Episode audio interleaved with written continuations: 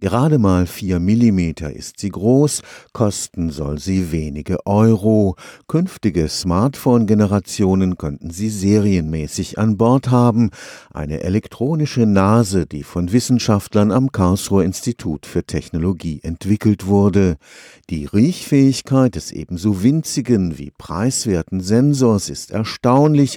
Im Supermarkt beispielsweise könnte er uns sagen, ob der Fisch wirklich frisch ist. Die menschliche Nase Nase ist das Vorbild. Sie erkennt einen bestimmten Geruch am speziellen Muster, das hunderte unterschiedliche Riechzellen im Gehirn erzeugen. Die menschliche Nase beherbergt etwa 400 verschiedene Sorten von Geruchszellen. Diese 400 verschiedenen Sorten machen eben ein 400-dimensionales Muster. Hunde können das ein klein bisschen besser. Die haben nämlich nicht nur 400, sondern etwa 1000 verschiedene Sorten. So weit sind wir noch nicht. Wir haben 16 verschiedene Untersensoren auf unserem Sensorchip. Das reicht aber aus, um für ganz viele Anwendungen ein Signalmuster und dann eben auch ein Geruchsmuster aufzubauen. Dr. Martin Sommer forscht am Karlsruher Institut für Technologie.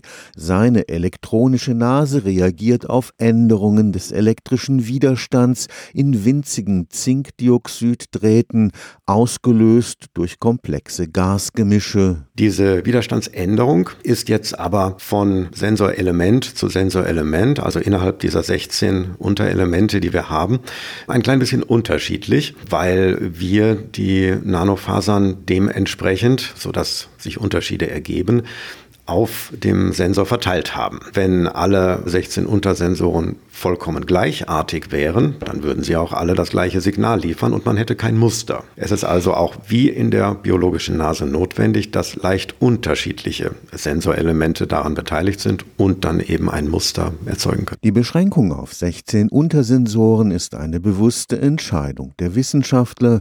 Sie wollen die elektronische Nase so preiswert wie möglich machen.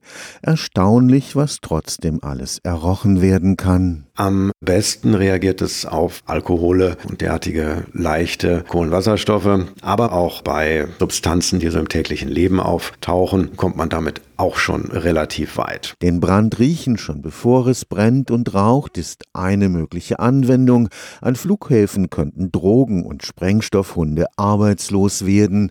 Am Ende steht der riechende Einkaufsberater im Smartphone. Dass es jetzt im Smartphone drin ist und man dann an der Gemüsetheke vorbei und an der Käsetheke und der Fischtheke und der Fleischtheke vorbeigeht und eben mal das Smartphone hinhält, um zu sehen, ob das auch wirklich alles frisch ist. Das ist eine sehr schwierige und komplexe Aufgabe. Das wird noch einige Zeit dauern, aber in die Richtung wird es gehen. Stefan Fuchs, Karlsruher Institut für Technologie